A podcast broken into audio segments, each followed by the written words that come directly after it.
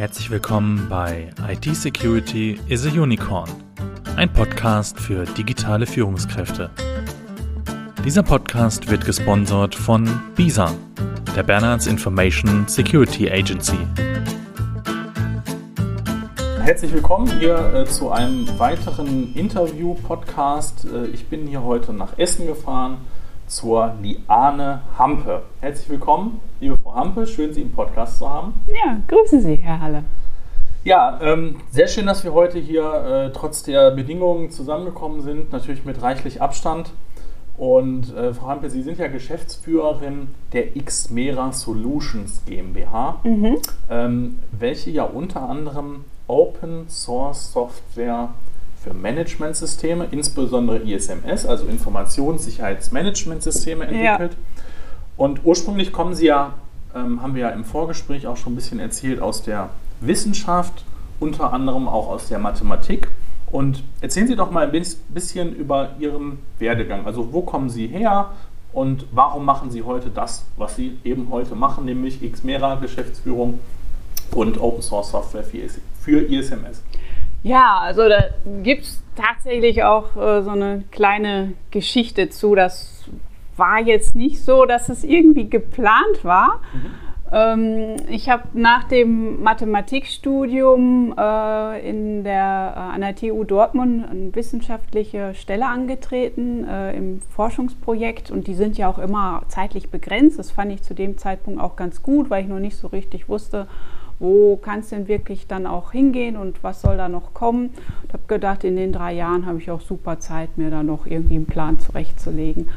Und im Rahmen des Forschungsprojektes, ähm, da ging es äh, einerseits darum, dass ich ein mathematisches Modell entwickeln sollte und zum anderen ähm, sollte das aber auch praktisch umgesetzt werden, beziehungsweise also das heißt, es sollte der Algorithmus auch programmiert mhm. werden, auch zum Verifizieren, ob das ganze Modell überhaupt funktioniert und so.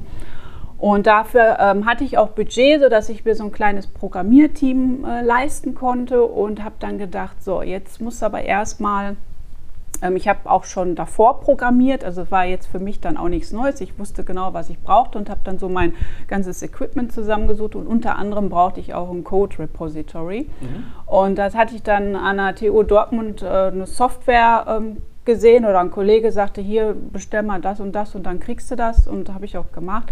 Und da kam aber nicht nur dieses Code Repository, äh, da kam irgendwie eine ganze Software, wo das ein kleiner Teil von war.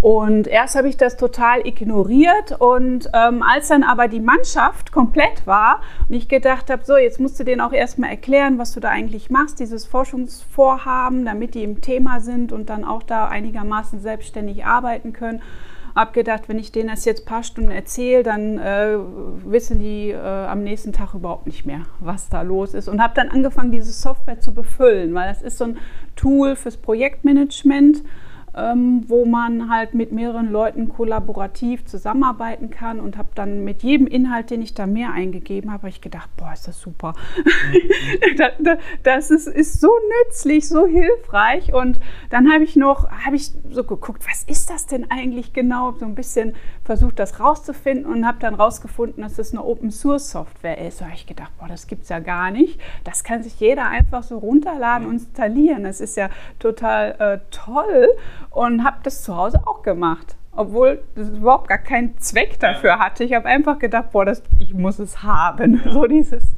haben wollen stand im Vordergrund.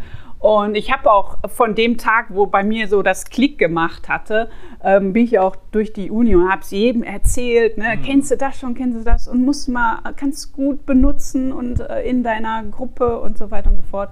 Und zu Hause eben genauso ich meinem Mann gezeigt, guck mal hier, das Neueste, was ich habe, habe ich selber installiert, war gar nicht so einfach, war total stolz, dass ich das mhm. hingekriegt hatte. Und ähm, der guckte nur ein paar Sekunden da drauf. Das war 2016. Das war die Zeit, das IT-Sicherheitsgesetz, das kam ja 2015 ja. raus. Und mein Mann ist ähm, im Kritis-Umfeld beschäftigt. Und dann ähm, war das ja für die dann auch ähm, der Auftrag bis 2018, so ein Informationssicherheitsmanagement-System auf die Beine zu stellen. Und dann ähm, guckte er nur ein paar Sekunden da drauf und sagte, boah, das ist ja super. wenn das jetzt noch das, das, das, das könnte, dann könnten wir das super für unser ISMS gebrauchen. Wir sind jetzt mit Excel und sonst wie was und ach, das ist nicht so das Wahre und eigentlich äh, bräuchten wir mehr Funktionalitäten und so. Und ich denke so, ja, okay, aber kann es ja nicht. Mhm. Und er hat aber nicht locker gelassen und dann hat sich das noch ein Jahr hingezogen. Und dann habe ich zwischendurch mal gesagt, okay, ich gucke es mir mal unter der Haube an, ich mache mal so einen Test und so, guck mal, weil war überhaupt nicht meine Programmiersprache ja, und ja. mich da reingearbeitet. Und wie gesagt, ein Jahr hat es noch gedauert. Und dann habe ich gesagt, komm, jetzt machen wir Nägel mit Köpfen und dann ähm, machen wir das offiziell. An der Uni war eh nicht die Perspektive. Ja. Und dann ähm, ja, haben wir 2017 äh, dann gesagt, okay, dann gründen wir und dann, dann ging es los. Dann also die Begeisterung für Open Source Software ja, ist auf den Anwendungsfall Informationssicherheitsmanagement durch ihren Mann ja. und dann wurde da quasi genau. letztendlich die genau. Idee geboren. Die also kurz, bis kurz davor hatte ich weder von Open Source so, so enge Berührpunkte. Ja. Klar, jeder benutzt das, ohne das auch zu wissen. Es gibt ah, ja, etliches. Ne? Ähm, in dem Bereich. Aber bis dahin hatte ich da kaum Berührpunkte und von ISMS hatte ich eigentlich auch noch nichts gehört. Und dann hat sich so quasi, gut, es war jetzt noch so ein Prozess von einem Jahr, aber trotzdem kam das total ähm, ja, unerwartet. Und hat dann so, so, so eingeschlagen und so, so massiv eigentlich dann auch alles umgekrempelt. Ähm, ja, aber ich bereue keine, keine Sekunde. Also das ist immer noch ähm, genauso spannend wie am ersten Tag und äh, ja, trifft eigentlich genau das, was ich gerne mache, irgendwas austüfteln und das ist so dass der Programmierpart, ja. der mir da schon am meisten auch zusagt. Ja, sehr schön. Wir sind ja im Bereich Digitalisierung ne? und wir haben uns ja online per LinkedIn kennengelernt mhm. als ich da einen Post gemacht habe und äh, Sie hatten ja dann auch kommentiert. Mhm. Und das zeigt ja auch ein bisschen, wie wichtig das digitale Netzwerken so ist. Und ähm, wenn wir über Digitalisierung sprechen, dann muss man ja oder kann auf der einen Seite die Chancen sehen und auf der anderen Seite muss man ja auch immer die Risiken sehen. So. Und Sie sind ja auch Inhaberin, Sie sind Geschäftsführerin, äh, da beschäftigt man sich ja zwangsläufig auch mit mhm. unternehmerischen Risiken. Jetzt sind wir im Bereich Informationssicherheit, da geht es auch ganz mhm. viel um Risiken. Ähm, worauf ich hinaus will, ähm, wir reden ja über Open Source Software, die ja. sie entwickeln und ja auch entsprechend vertreiben. Genau. Und bei Open Source Software, das heißt ja, dass der Quellcode völlig offen ist. Mhm. So, der ist für jeden einsehbar und frei zugänglich. Mhm. Und äh, da stelle ich mir die Frage und vielleicht auch viele Zuhörerinnen und Zuhörer, haben Sie da keine Angst, dass sich jemand Ihren Quellcode, den Sie entwickelt haben, wo Sie mhm. Zeit und Energie und Leidenschaft mhm. reingesteckt haben, äh, nimmt und ja, letztendlich aus der Idee mhm. ein Konkurrenzprodukt macht? Was ganz eigenes. Also ähm, der, der, Gedanke ist in dem Sinne nicht fern, äh, wenn man so von außen auf die Sache drauf mhm. guckt. Klar, dann könnte man sofort denken, wie kann man das nur machen? Da kann sich ja jeder wirklich diese, diese Software nehmen. Aber eigentlich ist ja genau das der Grundgedanke. Also äh, hinter, hinter dem, der Open Source Bewegung äh, steckt ja genau dieser Gedanke, dass man die Software teilt und dass andere davon inspiriert werden und ihre Ideen mit da reinbringen und dass aus dieser Gemeinschaftsarbeit dann äh, was Großes entsteht, was man als Einzelperson oder als kleine geschlossene Gruppe so gar nicht leisten kann. Mhm. Weil ähm, die Software durch das Internet, also diese Bewegung fing ja schon in den 70ern an, aber durch das Internet teilt sich das natürlich auch super einfach und es über die ganze Welt sind die, die, die äh, Entwickler oder, oder äh, andere Kontributoren verteilt. Und ähm, dadurch ist da gar nicht dieser Konkurrenzgedanke, sondern der Gemeinschaftsgedanke. Das ist das, was im Vordergrund mhm. steht. Und es gibt auch ähm, gegenseitigen Respekt, kann man sagen. Ja. So, äh, also, oder eigentlich ist es, im Grunde ist es so, also ähm, jemandem was wegnehmen kann man in diesem Sinne nicht, weil es gehört der Gemeinschaft. Mhm. Also natürlich hat jeder Autor sein Urheberrecht, das bleibt auch so, mhm. aber das Nutzungsrecht, das ist ja über die Open Source Lizenz, also gibt es etliche, ja. ähm, aber ist halt eben auch ganz klar rechtlich über eine Lizenz geregelt. Mhm. Und jeder kann die Software verwenden, aber jeder muss sich auch an diese Lizenz halten. Also es kann jetzt nicht einfach einer daherkommen und sich ein Stück Software ähm, unterm Arm klemmen und damit davonlaufen ja. ähm, und, und dann die ganze übrige Welt nicht mehr an dem teilhaben, was er macht. Also man ist halt weiterhin auch verpflichtet, das Ganze offen zu lassen. Und von daher, ähm, das geht in die Gemeinschaft, das bleibt in der Gemeinschaft und wird immer ein Teil der Gemeinschaft sein. Ja. Und das Konkurrenzdenken in diesem Sinne sehe ich da so nicht. Ja. Gut, dann ähm, spreche ich mal die Frage aus, die wahrscheinlich ganz viele im Kopf haben, mhm.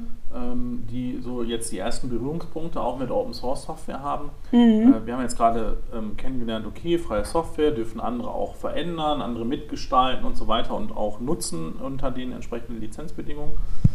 Äh, Frage, womit verdienen Sie dann Ihren Lebensunterhalt, Ihr Geld? Womit wollen Sie dann Geld verdienen? Weil die Software, ein Softwareverkauf ist es ja nicht. Die wird ja genau. frei zur Verfügung gestellt. Genau. Und Sie müssen ja trotzdem irgendwie mit irgendwas mhm. äh, Ihre Brötchen verdienen. Genau. Also die klassische Lizenzgebühr, äh, die entfällt genau. definitiv. Also da ähm, spart man schon mal sich, je nachdem, worum es so geht, einige äh, tausend Euro. Klar ähm, die, die der Kunde nicht zahlt und die ich aber auch nicht als Einnahme habe. Genau. Aber ähm, das, was wir jetzt ähm, für unsere Kunden leisten, ist ähm, dadurch, dass die Software, mit der wir arbeiten, ähm, in der Basis ein Open Source ähm, Projekt ist und wir über Plugins die Funktionalitäten dazu programmiert haben, die man überhaupt braucht um das ISMS durchführen zu können, ähm, hat man jetzt so ein ganzes, sagen wir mal, Sammelsorium an einzelnen ähm, kleineren Open-Source-Projekten, die überhaupt erstmal zu einem Ganzen zusammengeführt werden müssen. Das ist schon mal Teil der Leistung. Und da ähm, gehört dann auch dazu, dass das entsprechend getestet wird, dass auch die Kompatibilität immer gegeben ist. Das ist schon mal das, was wir machen. Ähm, wo wir dem Kunden das Ganze so zusammenbauen, dass er auch eine nutzbare Komplettlösung hat. Das ist schon mal Schritt eins. Er muss sich das jetzt nicht alles selbst rauspicken. Also wenn man in Open Source unterwegs ist, dann steckt man immer viel Zeit rein, um sich alles zusammenzusuchen. Ja, ja. Und wenn man das nicht möchte, weil man nicht die Zeit und nicht das Know-how hat, dann ist man da schon mal bei uns auf der richtigen Seite. Und obendrein, also da hört es ja dann auch nicht auf vom Service her. Also der Schwerpunkt liegt dann halt in den Dienstleistungen. Das heißt nicht nur, dass wir ähm, die Komplettsoftware ähm, zur Verfügung stellen, wir unterstützen auch im Support, also bei sämtlichen Problematiken, die da aufkommen ja. können in der Bedienung, in der Installation, wenn das gewünscht ist, unterstützen wir auch, dass das Ganze entsprechend ins Netzwerk so integriert wird und auch performant ist.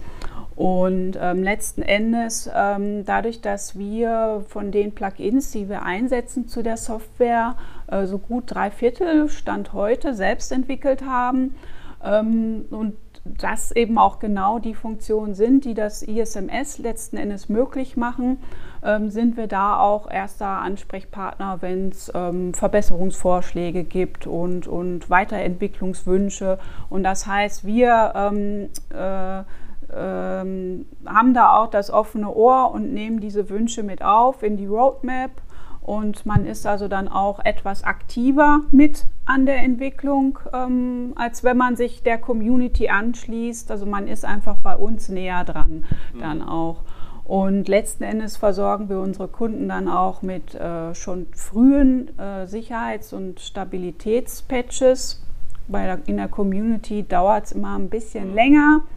Und ähm, da haben wir sofort auch ähm, das Auge drauf, wenn äh, Schwachstellen gefixt worden sind und dann auch bekannt eben sind, dass wir dann direkt auch diese ähm, Fixes weitergeben.